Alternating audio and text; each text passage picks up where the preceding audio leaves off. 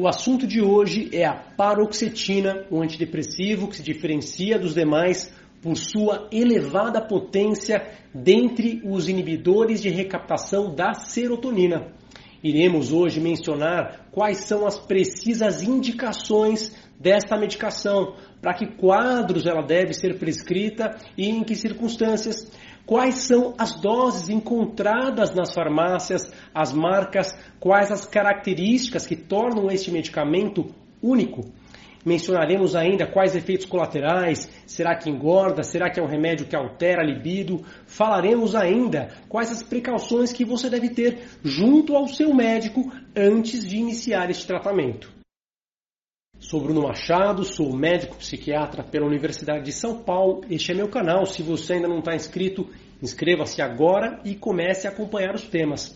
Hoje falarei sobre a paroxetina, um antidepressivo muito importante na psiquiatria, uma medicação que é histórica dentro do manejo dos transtornos mentais. Ela foi sintetizada nos anos 70 e passou a ser prescrita nos anos 90 nos Estados Unidos, em 92 e em 1991 já presente nas farmácias no Reino Unido e logo em seguida no Brasil um remédio de grande relevância, de grande potência e que, embora seja um pouco mais antigo, demonstra muitas vezes superioridade em muitos quadros, mesmo em comparação a tratamentos mais novos, como veremos ainda hoje. É um remédio muito bem indicado no manejo do transtorno depressivo maior, a depressão maior ele possui potência antidepressiva bastante considerável, inclusive para aqueles quadros de depressão persistente, a famosa distimia,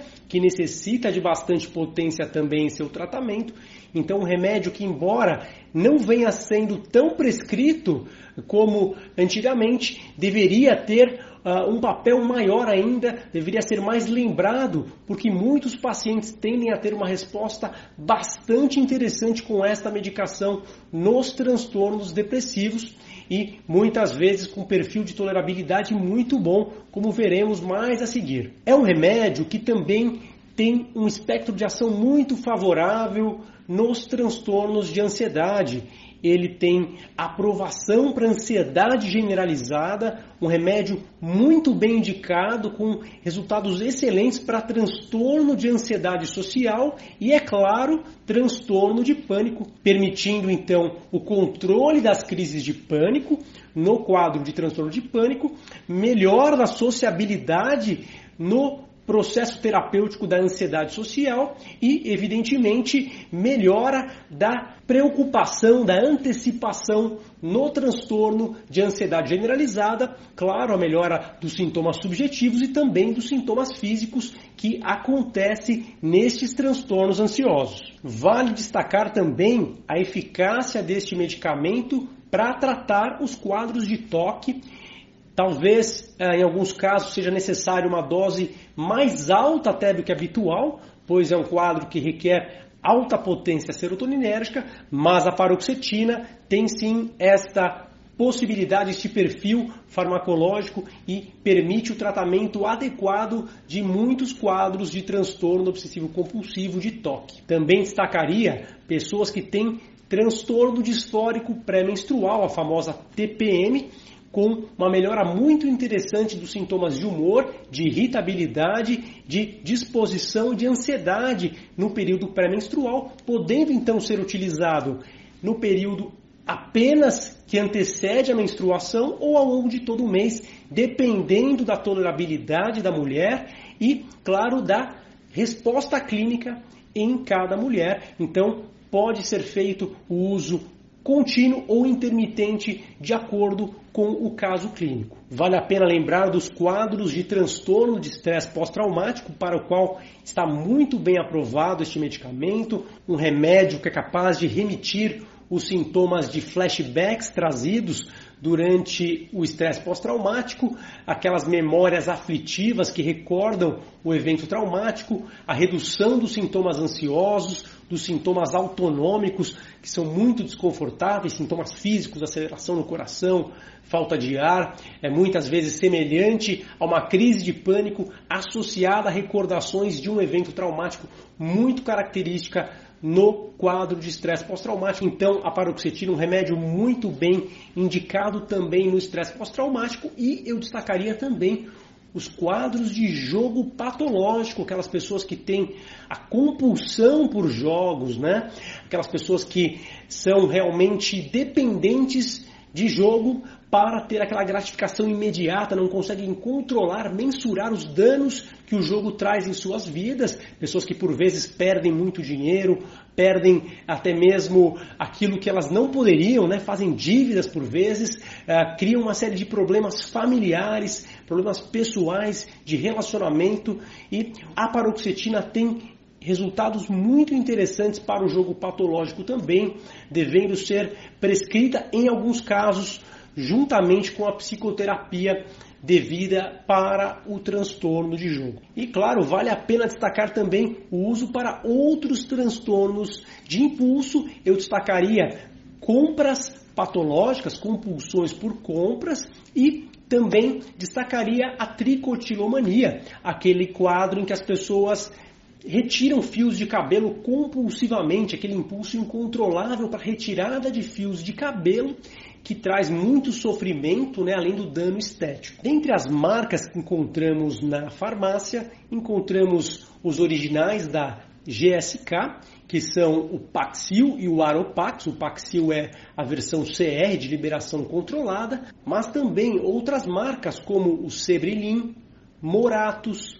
Paxtrat, Pondera, além de, é claro, os genéricos cloridrato de paroxetina. E ainda, alguns laboratórios têm cápsulas de 10, 15, 25, 30 e 40 miligramas. Uh, realmente uma variedade ampla de apresentações nas farmácias, mas as doses mais frequentemente utilizadas estão em torno de 20 miligramas, alguns pacientes respondendo a partir de 10 miligramas, outros pacientes chegando a utilizar doses mais altas, como 60 miligramas, dependendo do quadro, como toque, doses ainda mais altas podem ser eventualmente utilizadas. É um remédio que, por ter uma ação ligeiramente sedativa, tende-se a utilizar mais à noite em dose única, um remédio que pode ser tomado juntamente com as refeições, mas que também pode ser utilizado pela manhã quando existe uma melhor tolerabilidade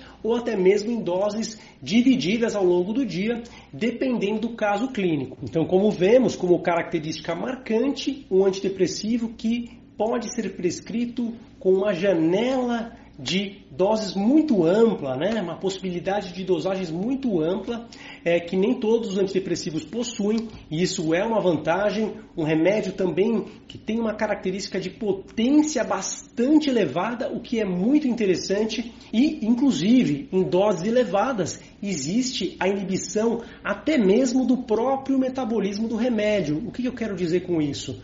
Que quando a dose começa a subir, quando começa a ser elevada a dosagem prescrita, aquela dosagem pode muitas vezes inibir a própria retirada do remédio, a metabolização, ou seja, aumenta-se ainda mais. Não é uma elevação linear. Talvez a dose de 20 miligramas tenha um efeito X, mas uma dose de 40 miligramas seja muito mais do que duas vezes, porque a retirada do remédio começa a ser mais lenta e isso não é tão comum assim. É algo que a gente não vê tanto na cinética das prescrições de antidepressivo, mas no caso da paroxetina é sim uma característica importante e explica parte uh, de sua potência tão robusta, tão elevada em diversos quadros clínicos.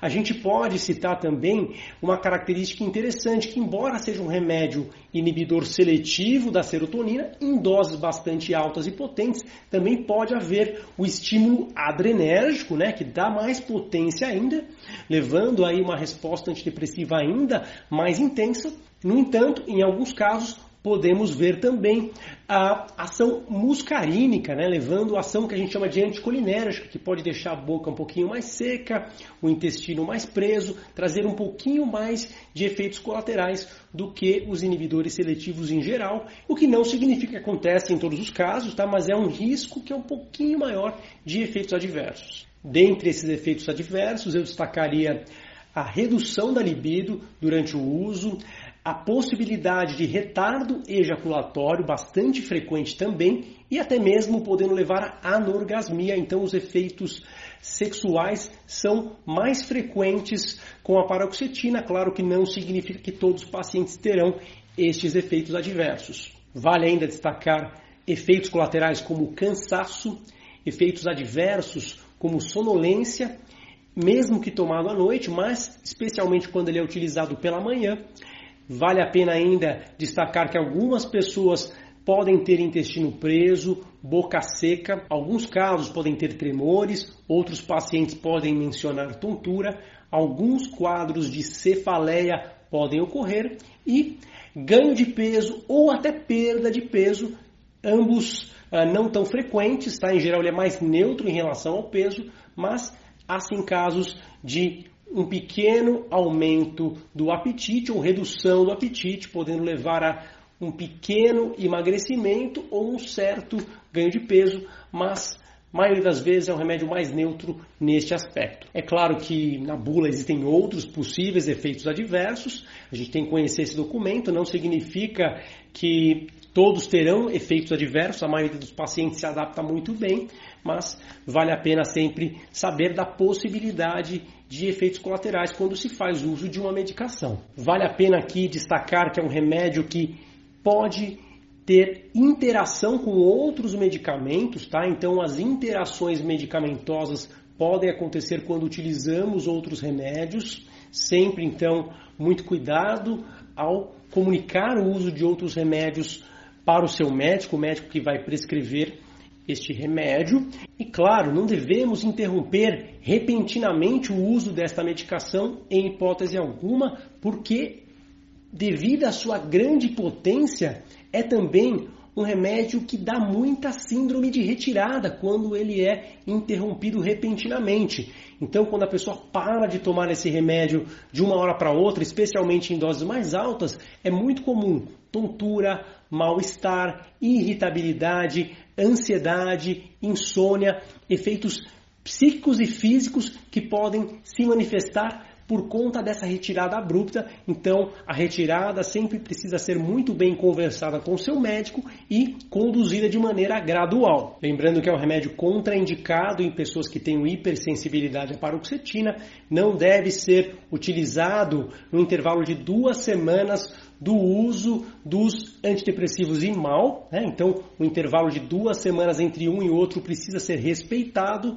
e pessoas que tomaram tioridazida e pimosida também não devem fazer uso em conjunto, um remédio que pode ter uma interação bastante perigosa com essas medicações. Um remédio que pode requerer ajustes de dose em caso de interação com outros remédios, uma medicação que pode requerer ajuste de dose se utilizada em pacientes que têm doenças hepáticas, também ajuste de dose em pacientes com histórico de epilepsia que devem fazer um uso com precaução, devendo ainda ser usado com cautela em pacientes que têm um histórico de glaucoma de ângulo fechado e Claro, muito mais cuidado ainda em pacientes que tenham histórico de transtorno bipolar uh, e pacientes que tenham esse diagnóstico especificamente não deve ser usado em monoterapia, deve ser utilizado apenas em associações com estabilizadores uh, ou antipsicóticos, mas de maneira muito cautelosa. Também monitorar o risco de autoagressão. Claro, no início do tratamento pode ocorrer um aumento da energia que pode ser uh, usado de maneira inapropriada em função de uma ideação autoagressiva. Então, como todos os antidepressivos, deve haver este monitoramento, especialmente nas fases iniciais do tratamento. Lembrando que é um remédio que não deve ser utilizado na gravidez, ele é categoria D do FDA, está aí relatado na literatura alguns quadros de malformações cardíacas e eventos perinatais, então remédio que a gente não recomenda durante a gravidez. No entanto, na lactação é um dos melhores antidepressivos que vem mostrando mais segurança nos estudos. A passagem pelo leite é muito baixa neste período, então é uma boa opção dentre as possíveis nesta circunstância, né? por exemplo, depressão pós-parto.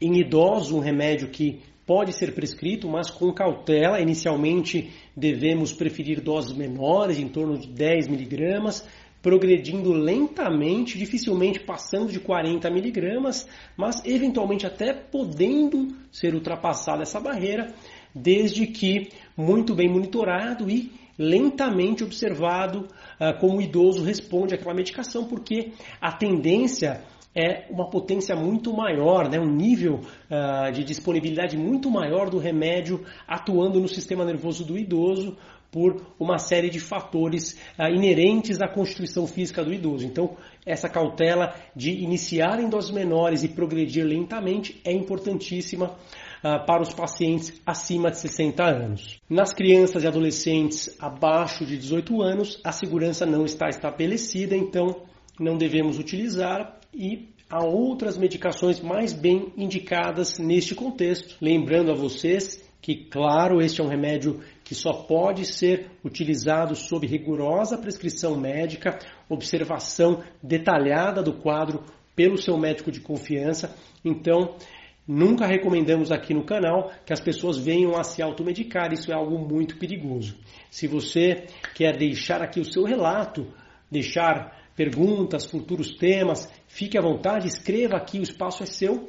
Não deixe, claro, de curtir o vídeo, de compartilhar, mandar para os seus amigos, seus familiares. Se inscreva no canal se você ainda não faz parte e a gente se vê no próximo vídeo. Tchau, tchau!